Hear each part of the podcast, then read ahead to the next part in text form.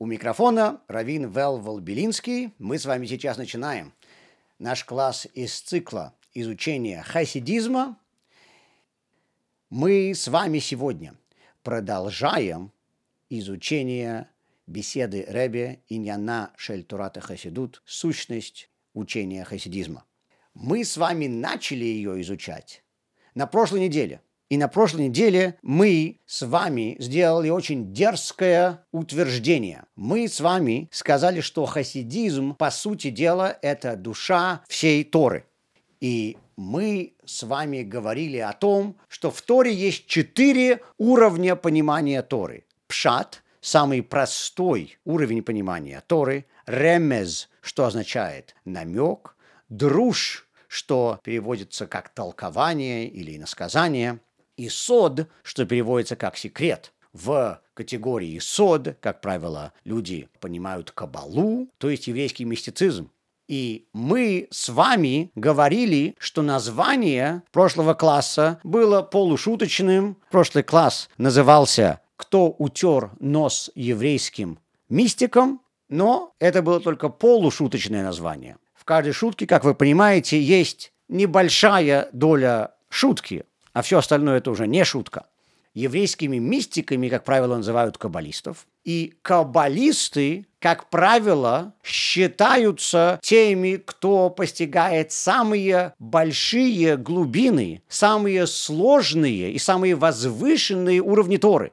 Но мы с вами на прошлой неделе узнали, что оказывается Каббала, то есть четвертый уровень понимания Торы, сод, секрет – не является самым возвышенным и самым духовным. Мы с вами осмелились говорить что на самом деле хасидизм является самым возвышенным уровнем понимания Торы, и мы с вами сравнивали это с уровнями души. У души есть пять уровней. Нефеш, Руах, Нешама и Хая – это четыре более низких уровня. И эти четыре более низких уровня отвечают за какую-то конкретную часть жизни человека. И также есть пятый уровень души, Ехида, который называется сущностью души. И этот пятый уровень души на самом деле не отвечает ни за что конкретно. Он является отдельным уровнем души, но при всем при этом он пронизывает все остальные четыре уровня души, которые ниже его. И то же самое касается хасидизма. Хасидизм – это, с одной стороны, отдельный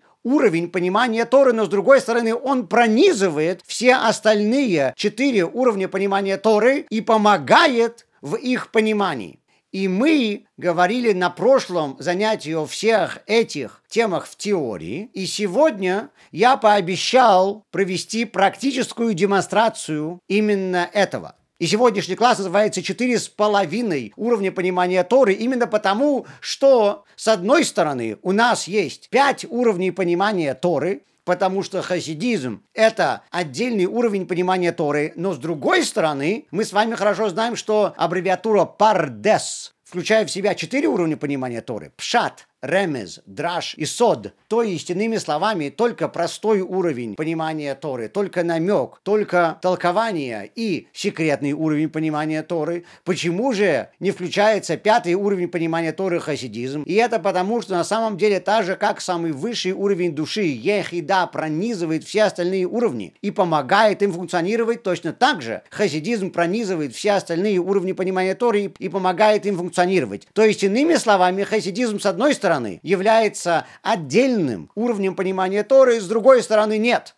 И в результате этого появилось название сегодняшнего класса четыре с половиной уровня понимания Торы. Или можно было бы, наверное, назвать четыре и две трети, или четыре и одна треть. Тут уже, я думаю, что претензий к математической точности ни у кого не будет. Итак, для того, чтобы познакомиться с материалами сегодняшнего класса, нам нужно будет открыть Сидур на первой его странице, потому что мы с вами сегодня будем рассматривать самую первую молитву, которую мы произносим, просыпаясь утром. Сказано в своде еврейского закона, что когда человек просыпается утром, первые слова, которые он должен произнести, это «Моде ани лифанеха, мелех хай векаям, шехехезарта би нишмати бехемла раба эмунатеха» что в переводе означает «Благодарю я тебя, вечный и живой царь, за то, что ты вернул мне мою душу, велика моя вера в тебя». И это сказано, что должно быть первое, что мы делаем после того, как мы просыпаемся. Мы еще даже не помыли наши руки, а мы знаем, что когда мы просыпаемся утром, первым делом мы должны омывать наши руки не из гигиенических соображений, а из соображений ритуальной нечистоты. Когда человек спит, то его тело ритуально нечисто. И во сне мы можем по ошибке дотрагиваться до нашего тела своими руками. И, как правило, мы это и делаем. И поэтому, когда человек просыпается утром, он не имеет права произносить святые слова, такие как, например, имя Всевышнего до того, как он помыл руки.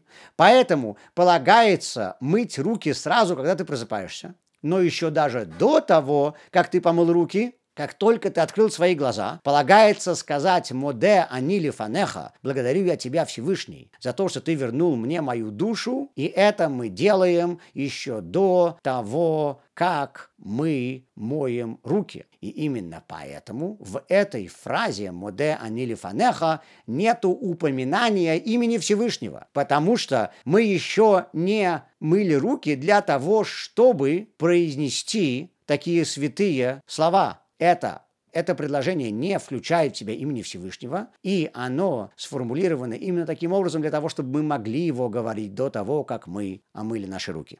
И я должен сделать одну историческую заметку, что во времена Талмуда, когда люди просыпались утром, то они произносили ту молитву, тот отрывок, который мы читаем в наших утренних благословениях позже – если вы откроете ваши молитвенники в самом начале, в том месте, где говорится, что нам нужно делать утром, то первым, конечно же, вы увидите, там будут написаны слова «Моде анили фанеха», те, которые мы с вами уже упомянули. Потом есть благословение, которое читается после уборной, после того, как мы моем руки уже у крана с водой, и мы приносим благословение на омовение рук. И после этого произносится отрывок Элокай, Нешама, мой Бог, Нешама, душа, которую ты мне дал, она чиста и так далее. Этот отрывок Элокай, Нешама, Шенатата Би, душа, которую ты мне дал, это есть благодарение Всевышнего за то, что мы смогли, слава Богу, проснуться утром, что мы живы и здоровы, что Бог нам дал еще один день, и в древние времена, просыпаясь утром, открывая свои глаза, евреи начинали свой день именно с этого отрывка. Они могли это делать тогда, потому что так как люди были на более высоком духовном уровне, то у них из-за этого был также больший контроль над собой даже во время сна, и они оставались ритуально чисты во время своего сна, и они могли контролировать, что они трогают, пока не спят. Поэтому, просыпаясь утром, их руки не были ритуально нечисты, они не должны были мыть свои руки для того, чтобы произнести имя Всевышнего, и поэтому они сразу могли прочитать эту молитву «Элокай Нешама, мой Бог, душа, которую ты мне дал, чиста» из-за духовного упадка поколений, а мы знаем, что каждое последующее поколение находится на более низком духовном уровне, чем предыдущее, мы сегодня имеем, кроме недостатка духовности, также меньший контроль над собой. И поэтому в результате нашего сна наши руки оказываются ритуально нечисты. Мы поэтому не можем принести молитву «Элокай Нешама», Бог, душа, которую ты мне дал, чиста. И поэтому мудрецами была учреждена молитва «Моде анили фанеха», «Благодарю я тебя, Всевышний, за то, что ты мне вернул мою душу». И здесь нету имени Всевышнего, и поэтому мы можем ее читать даже до того, как мы помыли руки. Причина, почему нам нужно произносить эту молитву сразу после того, как мы открываем свои глаза, довольно очевидна, потому что эта молитва позволяет нам создать направление и настроение для всего нашего дня. Мы, благодаря этим словам, можем основывать наш день на понимании того, что этот день был дан нам свыше, И также мы с вами знаем, что состояние отчуждения от духовности в иудаизме часто приравнивается к сну. Когда человек спит, то он вроде бы свой разум не теряет. Спящий человек имеет все то же самое в своем разуме, что и бодрствующий. Но, тем не менее, во сне человек не может использовать свой разум. Поэтому сон приравнивается к духовному отчуждению, потому что мы очень часто, имея свою душу и понимая, что она у нас есть, не ощущаем ее потребности, мы не можем из-за этого полностью свою душу использовать. И нам для того, чтобы избавиться от этой проблемы, необходимо проснуться и пробуждение утром приравнивается к пробуждению от духовного сна, как мы его в нашей традиции называем. Итак, давайте сейчас постараемся осветить этот отрывок «Моде анили фанеха» с точки зрения каждого из этих четырех уровней Торы. Давайте попытаемся понять, каждый уровень объяснений к этому отрывку. Я надеюсь, что с Божьей помощью, благодаря этому мы сможем увидеть, чем отличаются эти четыре уровня понимания Торы. И потом мы с вами сможем увидеть, что хасидизм привносит в понимание каждого из этих уровней. Итак, Самый первый уровень пшат, который обычно называется простым уровнем понимания Торы, хотя мы уже с вами говорили, что простой уровень Торы далеко не всегда является простым, но пшат – это простой уровень Торы в переводе этого названия, заключается в том, что по еврейскому закону мы должны благодарить Всевышнего за все то, что мы имеем в своей жизни. Мы не имеем права получать удовольствие от чего-либо – не поблагодарив Бога за то, что Он нам это дал. именно поэтому мы произносим благословение на еду перед тем, что мы кушаем, на воду перед тем, что мы пьем. Каждый раз, когда мы берем что-то у мира вокруг, мы благодарим за это Всевышнего, потому что мы признаем, что это все происходит от Него. Так же, как мы благодарим Всевышнего за еду, за воду, за благоухание, которые мы можем э, нюхать, например, когда мы делаем авдалу, каждый из нас нюхает благоухание самим, произнеся благословение на них. Почему же мы приносим благословение по той же самой причине? Потому что мы не имеем права пользоваться ничем в нашем мире без благодарения Всевышнего за это.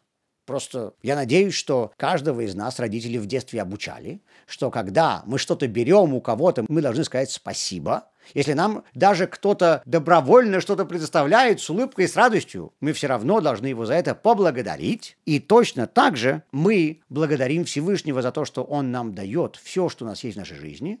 И новый день является, конечно же, для нас тем, за что мы должны поблагодарить Всевышнего. И это самый простой, самый первый уровень понимания фразы «Моде ани лифанеха» «Благодарю я тебя, Всевышний, за то, что ты мне вернул мою душу».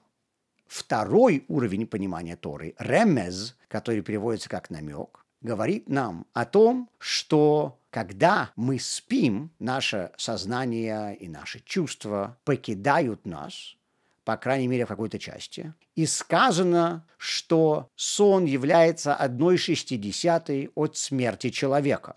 И когда мы говорим, что мы благодарим Всевышнего за то, что Он вернул нам свою душу, мы, конечно же, благодарим Его за то, что Он вернул нам нашу душу на все сто процентов. То есть Он вернул нам ту одну шестидесятую нашей души, которой у нас не хватало во время сна. Но также мы благодарим Всевышнего за то, что в будущем будет воскрешение мертвых. Сон – это намек на смерть, и наша молитва, которую мы произносим утром, просыпаясь, является намеком на благодарение Всевышнего за то, что Он воскресит мертвых после прихода Машеха. И поэтому уровень Тора, который называется намеком, ремес, объясняет фразу, которую мы читаем именно таким образом, и именно поэтому также мы говорим «велика моя вера в тебя», как последние слова отрывка Моде Ани, потому что мы не только говорим, что я верю в тебя, потому что ты вернул мне мою душу сейчас, мол, ты, Бог, сейчас хорошо себя зарекомендовал, ты доказал, что тебе можно доверять, потому что ты мне вернул мою душу, и теперь я в тебя буду верить.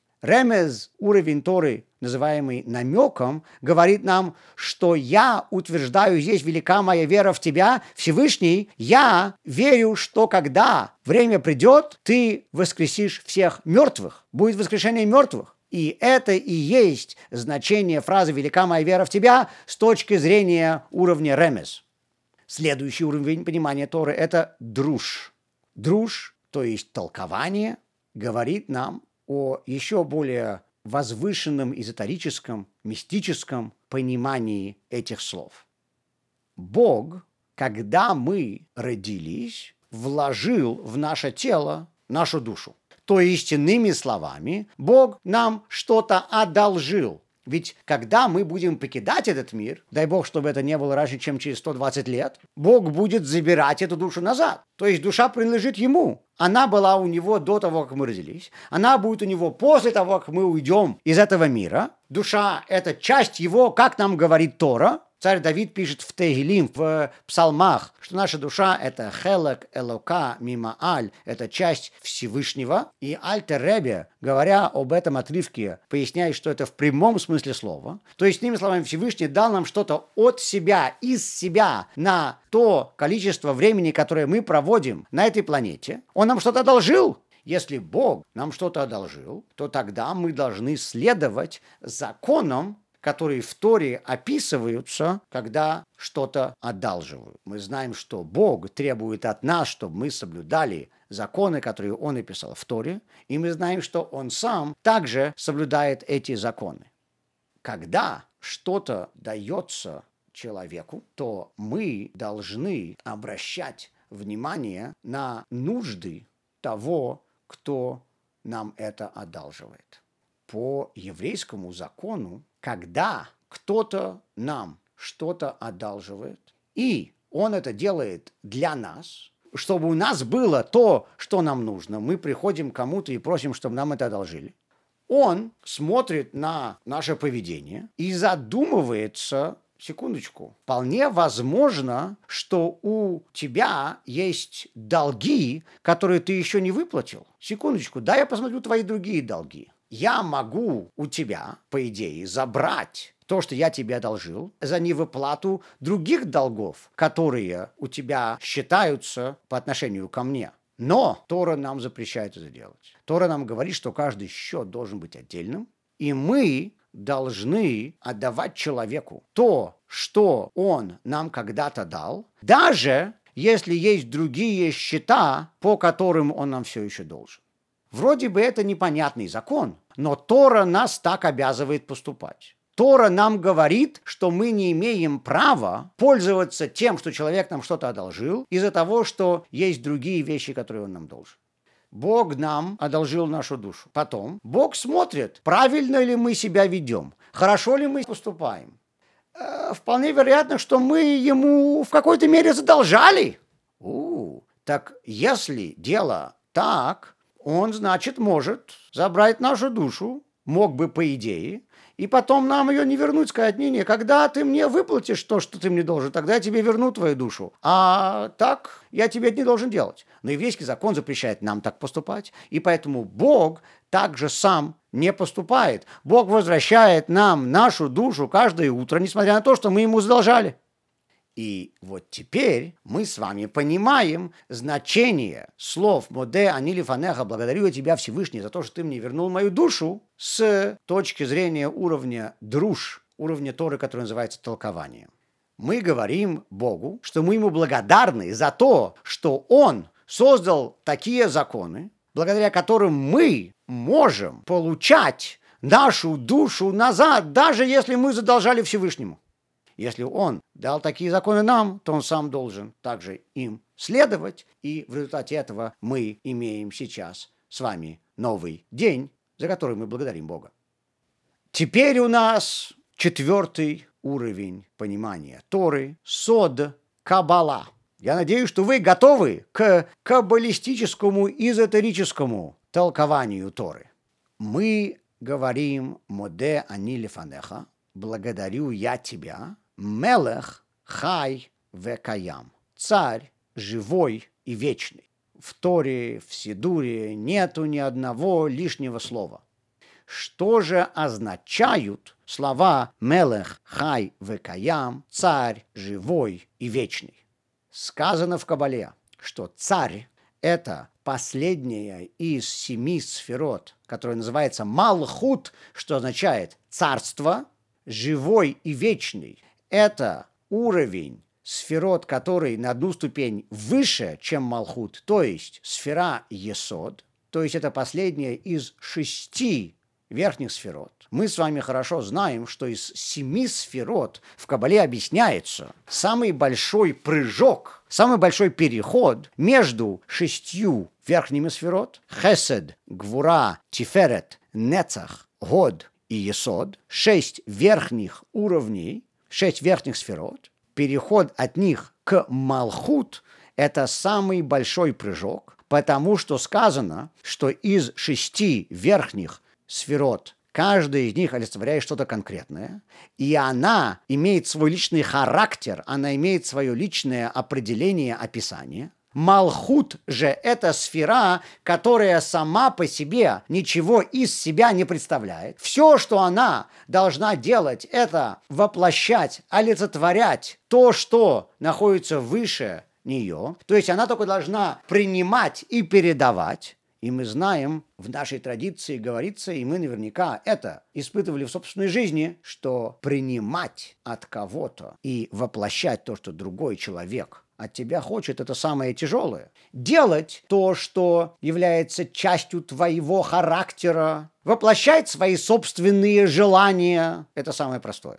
Одному человеку нравится играть в карты, он это будет делать с удовольствием, другому нравится петь, он это будет делать с удовольствием, четвертому нравится заниматься спортом, он это будет делать с удовольствием. А вот когда тебя заставляют петь или заставляют заниматься спортом, или заставляют играть в карты, может быть, такие есть, я не знаю, если кто-нибудь вас заставляет играть в карты, скажите мне, пожалуйста, почему? Я таких еще не встречал. Ну, может быть, в теории такое может быть. Так вот, если вас заставляют это делать, если это не ваше желание, если вы должны только это принимать от кого-то, принимать указания от кого-то и потом это воплощать в жизнь, вот это это является самым тяжелым, поэтому Малхут – это самая трудная для воплощения сфера, и вот именно поэтому в Кабале объясняется, почему последний этап воплощения чего-то, а Малхут – это и есть последняя ступень реализации всех сферот, является самой тяжелой. Мы все хорошо знаем, что планы на бумаге строить очень просто, в теории о вещах разговаривать очень просто, а когда приходит время практических действий, здесь как раз люди чаще всего застревают,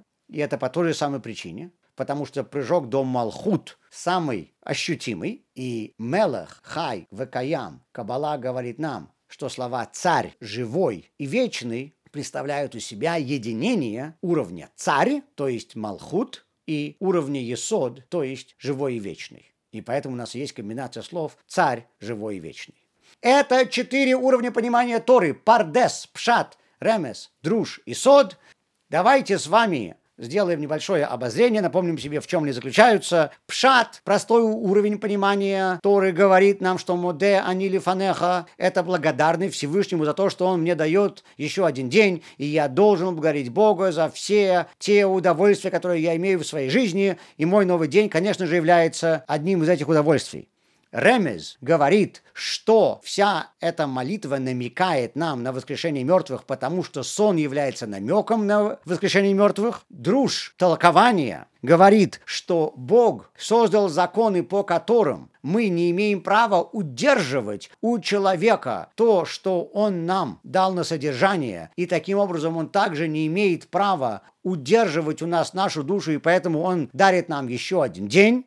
И сод, каббалистический уровень понимания Торы, говорит нам, что слова «мелех», «хай векаям», «царь живой и вечный» — это есть возвращение нашей души из теоретических сфер, «хай векаям», то есть высших шести сферот в наше материальное практическое тело, то есть уровень Малхут, перехода из теории в практику и Это каббалистическое значение этой фразы. Теперь мы с вами продолжаем наш урок, и мы теперь с вами окунемся в то, как хасидизм поясняет то, что мы произносим каждое утро. Мы говорим «Моде ани лифанеха» – «Я благодарю тебя». До этого мы с вами упомянули, что эта фраза была сформулирована нашими мудрецами специально, без упоминания имен Всевышнего, для того, чтобы мы могли произнести ее до омовения рук. Но вместо имени Всевышнего мы говорим «благодарю я тебя, моде они лифане ха». То есть мы обращаемся к Всевышнему как «ты», или вы, если мы хотим это делать в более уважительной форме. В русском языке есть разница между ты и вы, в иврите ее нету. Так же, как и в английском, например. Так вот, я благодарю тебя, мы обращаемся к Всевышнему напрямую. И мы хорошо знаем, что когда я называю кого-то по имени, имя раскрывает только одну сторону его. У Всевышнего есть много разных имен, так же, как у каждого из нас есть много разных имен. Меня могут называть Велвелом, меня могут называть Равин Белинский, меня могут называть Папа и так далее. И это потому, что у меня есть много разных функций в жизни. И каждая из этих имен описывает меня только с одной стороны. Те, кто называют меня папа, это мои дети, для них я некто другой, чем те, кто меня называют Равин Белинский или товарищ Равин. Потому что для моих детей я представляюсь одной стороной, а для людей в моей общине я представляюсь другой стороной. И это всегда так у всех из нас, потому что ни одно из имен не описывает нас полностью. Поэтому у Бога несколько имен, потому что каждое из них описывает Бога только с одной стороны, и ни одно имя не описывает его полностью. Когда я обращаюсь к кому-то, и я говорю ему «ты», слово «ты» описывает человека полностью.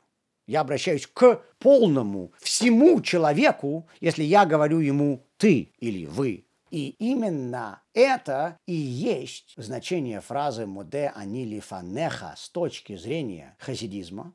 Мы обращаемся к Богу не потому, что эта молитва не упоминает имени Всевышнего, потому что она такая низкая, и молитву, которая столь низка, можно упоминать, даже не помыв руки. Это то объяснение, которое мы слышали до этого. Сейчас, с точки зрения хасидизма, мы говорим, что наоборот, наше обращение к Всевышнему в этой молитве, обращение «ты», прямое, открытое обращение, выше, чем все имена. Почему же мы имеем право обращаться к Всевышнему с этой молитвой до омовения рук? Потому что мы обращаемся к столь высокому уровню Всевышнего, что ни одна духовная нечистота не может прицепляться к этому уровню или повлиять на наше обращение к этому уровню. Все остальные способы понимания этой фразы, которые мы с вами услышали до сих пор, говорили нам о том, что эта молитва более низка, чем все остальные потому что там нет упоминания имени Всевышнего. Хасидизм же говорит нам правильно, с технической точки зрения это так и есть, там нет упоминания имени Всевышнего. Но с другой стороны, мы говорим там Богу напрямую «ты» в открытую, что является обращением к его самым глубоким уровням. И почему мы имеем возможность это делать? Мы имеем возможность это делать, потому что у нас есть наш уровень души, который столь высок, что ни одна грязь, ни одна духовная нечистота не может его затронуть. И поэтому я говорю «моде они». Я благодарю Бога. Какое я моде? Благодарный я. Ведь на самом деле мы знаем, что в языке иврит, по сути дела, с грамматической точки зрения глаголов нету, есть только причастие идеи причастия. Когда я говорю на иврите, что я иду, с грамматической точки зрения это не я иду, а я идущий. Когда я говорю, что я кушаю, это с грамматической точки зрения не я кушаю, а я кушающий. Так вот, когда я говорю «моде они», я говорю «я благодарный». А еще более точно, не «я благодарный», а «благодарный я». «Моде они». Слово «они», то есть «я» идет после слова «благодарный». Моде они не начинает слово я, начинает слово благодарный. Благодарящий я. Благодарящий я тебя. Так вот, самый высокий уровень того, кто я есть, самая глубокая сущность моего «я». Это сущность моего «я», которая благодарит Всевышнего связывается с самым высоким уровнем Всевышнего, и поэтому эту связь можно установить до мовения рук, потому что на этом уровне ни одна ритуальная нечистота не может затронуть нашу связь. И вот теперь мы с вами увидим, как хасидизм, благодаря этой детали, которую мы сейчас с вами услышали, меняет понимание каждого из этих четырех уровней изучения Торы. Иными словами, эта деталь, которую мы сейчас с вами узнали, прольет новый свет и позволит нам более глубоко осознать каждый из четырех уровней понимания Торы, которые мы с вами услышали до этого. Итак, пристегните свои ремни. Уровень пшат, простой уровень понимания Торы, говорил мне, что я должен благодарить Бога за то удовольствие, которое я получаю в этом мире. И новый день, безусловно, является тем, за что нужно сказать Богу спасибо. Здесь же, с точки зрения хасидизма, мы с вами понимаем, что мы не только благодарим Бога за то, что Он дал нам еще один день, а мы благодарим Бога за этот самый высокий уровень души, который у меня есть. Я благодарю Бога за то, что Он вложил в меня эту духовность. Я благодарю Бога за то, что Он мне дал этот высочайший божественный уровень, который позволяет мне иметь в жизни мой смысл и мою собственную личную миссию. Когда я говорю спасибо Богу за то, что Он вернул мне мою душу, я подразумеваю, что Он мне вернул мою душу. Моя душа – это то, что формирует мой смысл жизни, то, что дает мне в жизни миссию, то, что задает в моей жизни направление. Я говорю Богу, что я благодарен Ему за то, что Он дал мне мою жизнь с моей миссией в жизни, с моим смыслом, и за то, что Он вернул мне мою душу. Он каждый день, позволяя мне проснуться утром, будет меня для того, чтобы я выполнял свою миссию. Я благодарю Бога не только за жизнь, я благодарю Бога за осмысленную жизнь. То есть уровень пшат просто говорил нам, что мы благодарим Бога за то, что Он дал нам жизнь. Уровень хасидизм говорит нам, что мы благодарим Бога за осмысленную жизнь. У меня в Ешиве Огалей Тора в Нью-Йорке, в Кранхайце, был учитель, раввин Яков Мойша Волберг, который сейчас преподает в Израиле. Он переехал, Одна из его известных фраз была «Почему ты жив? Ты жив, потому что у тебя есть причина для жизни, или ты жив просто потому, что тебя еще не сбила машиной?» Если человек говорит, почему я жив, ну вот так вот, родился живым, ну так что теперь делать? Ну так продолжать же, конечно. Это значит, что он жив просто потому, что просто так получилось. И его еще не сбила машина, и слава богу, поэтому он продолжает жизнь. Но хасидизм говорит нам об осмысленной жизни, и это есть то, за что мы благодарим Бога здесь. Уровень Ремес, как вы помните, говорил нам о воскрешении мертвых, что сон является намеком на воскрешение мертвых, и моя благодарность Всевышнему за то, что он дал мне возможность проснуться, является намеком на то, что я верю в воскрешение мертвых. Хасидизм же напоминает нам, что Бог творит мир заново каждую секунду, и Бог дает мне возможность быть созданным заново каждую секунду. И из-за этого, когда мы говорим на уровне ремез, намек, что я благодарю Бога за то, что Он мне вернул мою душу, потому что это намек на воскрешение мертвых, и я говорю, что я верю в тебя, потому что я верю в воскрешение мертвых, которое будет. Хасидизм же дает нам более глубокое понимание сказанного на уровне ремес. И хасидизм говорит нам, что воскрешение мертвых происходит каждую секунду. Я, Велвел Белинский, сейчас в эту секунду существую только потому, что Бог меня заново создал в эту секунду из ничего. Прошлая секунда уже прошла. Велвел Белинский, который существовал в прошлую секунду, уже не существует. Для того, чтобы я существовал сейчас, в эту секунду, я должен был прийти из ничего в свое существование снова. То есть, иными словами, у меня произошло воскрешение мертвых. Оно происходит каждую секунду. Я благодарю Бога не воскрешение мертвых, которое будет после прихода Машеха. Я благодарю Бога за воскрешение мертвых, которое происходит каждую секунду. И просыпаясь утром, мне это важнее всего знать. Мне нужно знать, что каждую секунду этого дня Бог будет меня заново творить. Моя каждая секунда жизни – это новое творение Бога. Для того, чтобы я перестал существовать, Богу не нужно захотеть, чтобы меня не стало. Богу нужно перестать хотеть, чтобы я был.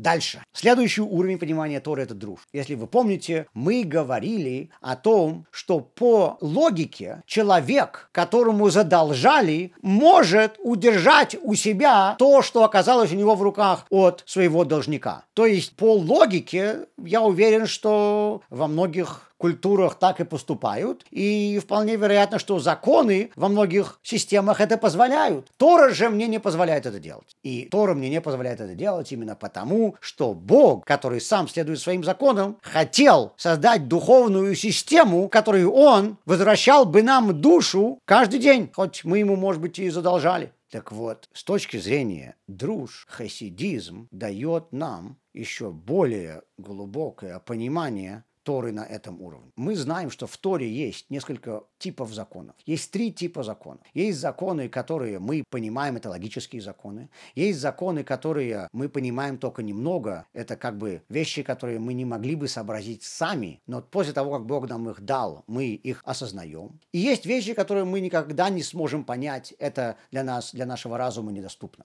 Но Тора также говорит нам, что на самом деле, по большому счету, все уровни Торы по-настоящему для нас недоступны в понимании.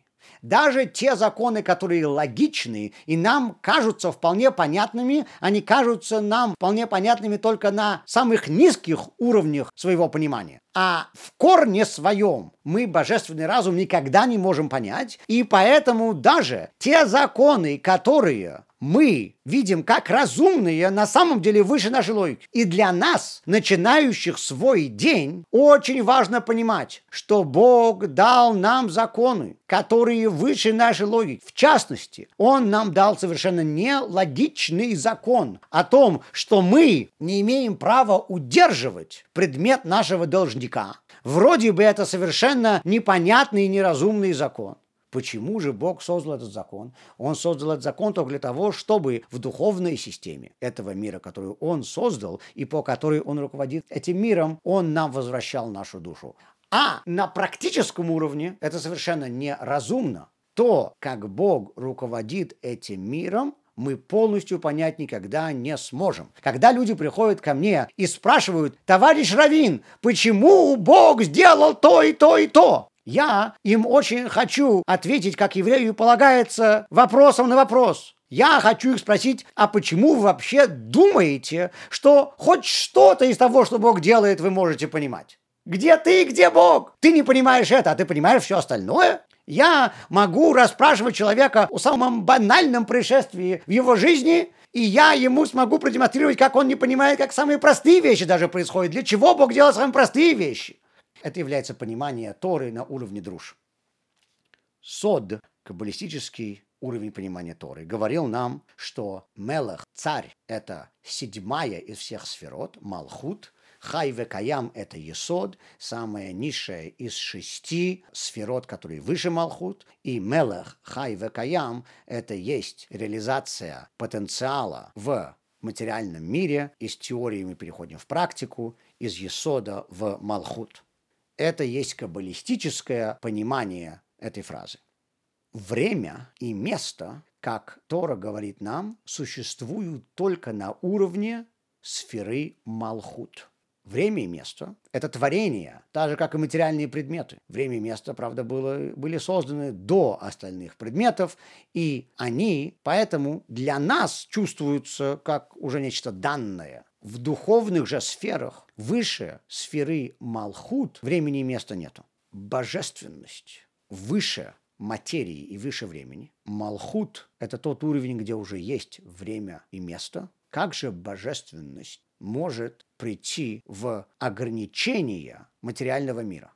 Для того, чтобы это произошло, мы знаем, необходима помощь самых высоких уровней сущности Всевышнего.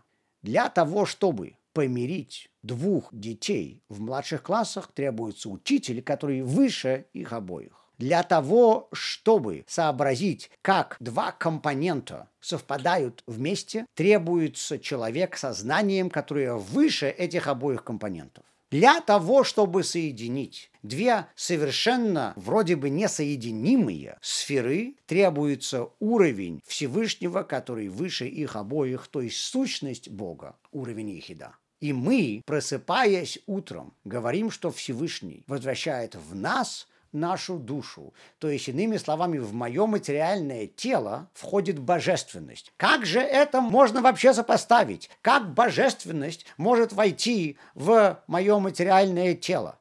Для того, чтобы это произошло, необходимо вмешательство самых высоких божественных уровней, сущности Бога. И это и есть интерпретация хасидизма, пояснение хасидизма к каббалистическому уровню понимания фразы «моде они». И мы сейчас с вами завершаем наш класс. Я подведу итог. Хасидизм, который является сущностью всей Торы. В частности, в пояснениях к фразе «моде они» говорит, что когда мы смотрим на эту фразу, на эту молитву, мы не упоминаем в ней имени Всевышнего. И кажется, что это делает эту фразу более низкой, чем все остальные молитвы, которые мы читаем потому что там нет упоминания имени Всевышнего. Но мы с вами сегодня узнали, что оказывается то, что мы обращаемся к Богу напрямую, открыто, на «ты» или на «вы», говорит, что то, как мы общаемся с Ним здесь, выше всех его имен, потому что каждое из его имен – это всего лишь одно из его проявлений, а ты – это совокупность всего Бога. И как же мы можем соединяться с сущностью Всевышнего напрямую? Это можно сделать только через нашу сущность, через нашу душу, и эта связь на уровне моей сущности и сущности Всевышнего столь высока, что ни одно духовное загрязнение, ритуальная нечистота не может повлиять и повредить этой связи. И также хасидизм давал через это следующие, более глубокие уровни понимания фразы «муде они». Уровень пшат, простой уровень понимания Торы, говорит нам, что я благодарю Бога за тот день, который Он дал мне, просыпаясь утром, потому что я должен благодарить Бога за все, что Он мне предоставляет. Хасидизм же говорит, что не только мне Бог дал мою физическую жизнь, но и мою душу, то есть мою духовную жизнь, мою миссию в жизни. Ремес говорит, что я здесь также намекаю на воскрешение мертвых, потому что сон является намеком на смерть. Хасидизм говорит, что при том, что это является намеком на воскрешение мертвых, воскрешение мертвых происходит каждую секунду. Воскрешение мертвых, конечно же, будет после прихода Машеха, но по большому счету воскрешение мертвых, то есть творение человека заново происходит каждую секунду. Друж Уровень Торы, который называется толкованием, говорит мне о законе, по которому живет сам Всевышний, потому что он дал нам эти законы. И этот закон запрещает Всевышнему удерживать у себя нашу душу, даже если мы ему задолжали. И этот закон вроде бы является нелогичным, но Всевышний сделал этот закон по своему милосердию. Хасидизм же говорит, что это напоминает мне, когда я начинаю свой день, что вообще все законы Торы нелогичны, и все, что Всевышний будет делать со мной или с миром перед моими глазами, на самом деле моему пониманию полностью не поддается, потому что Всевышний выше меня. И это важная идея для моего начала, моего дня.